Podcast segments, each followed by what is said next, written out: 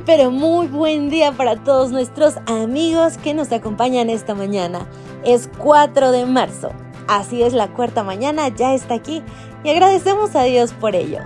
Y bien, es momento de comenzar la reflexión de hoy, que está basada en Santiago 1, versículos 2 al 4.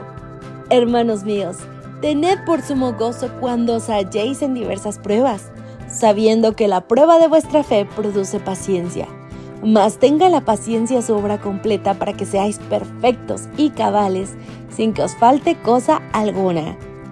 La corteza del árbol de abedul es el título de hoy. Antes yo solía pensar que todos los árboles de abedul eran sicómoros, por lo mucho que se asemejaban al árbol ilustrado en un libro que tenía que constaba de la historia de saqueo. Sin embargo, luego de vivir en Maine, puedo identificar un árbol de abedul más rápido que cualquier otro, ya que Maine está lleno de esos árboles con su corteza manchada de blanco. Los árboles de abedul sobreviven en Maine, donde las palmeras y otras plantas tropicales no durarían, porque tienen todo tipo de nutrientes que les permiten crecer a pesar de la nieve, el hielo y las temperaturas bajo cero. Pavel Krasutsky, el director del programa de extractos químicos del Instituto de Recursos Naturales, NRRI, de la Universidad de Minnesota, sostiene que esos mismos nutrientes pueden ayudar también a los seres humanos. Él encontró una manera de tomar los nutrientes de la corteza de abedul y agregarlos a productos saludables para que podamos beneficiarnos de los mismos químicos que le han ayudado a los árboles de abedul a crecer fuertes durante miles de años. Así como Dios le dio al árbol de abedul los nutrientes que necesita para los arduos inviernos del norte, Dios nos da suficiente fuerza y paciencia para vencer nuestras mayores pruebas y tentaciones.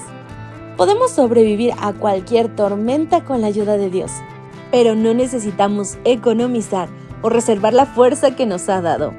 Con los nutrientes que se encuentran en la corteza de abedul, la fuerza que encontramos en los momentos difíciles puede ayudar a otros también. Cuando vemos que alguien lucha en medio de la angustia o la depresión, podemos compartir la fuerza que Dios nos ha dado y animarlos así como Dios nos fortaleció y nos animó a nosotros. Cada prueba que experimentamos produce fe y paciencia y podemos compartirlas con el mundo.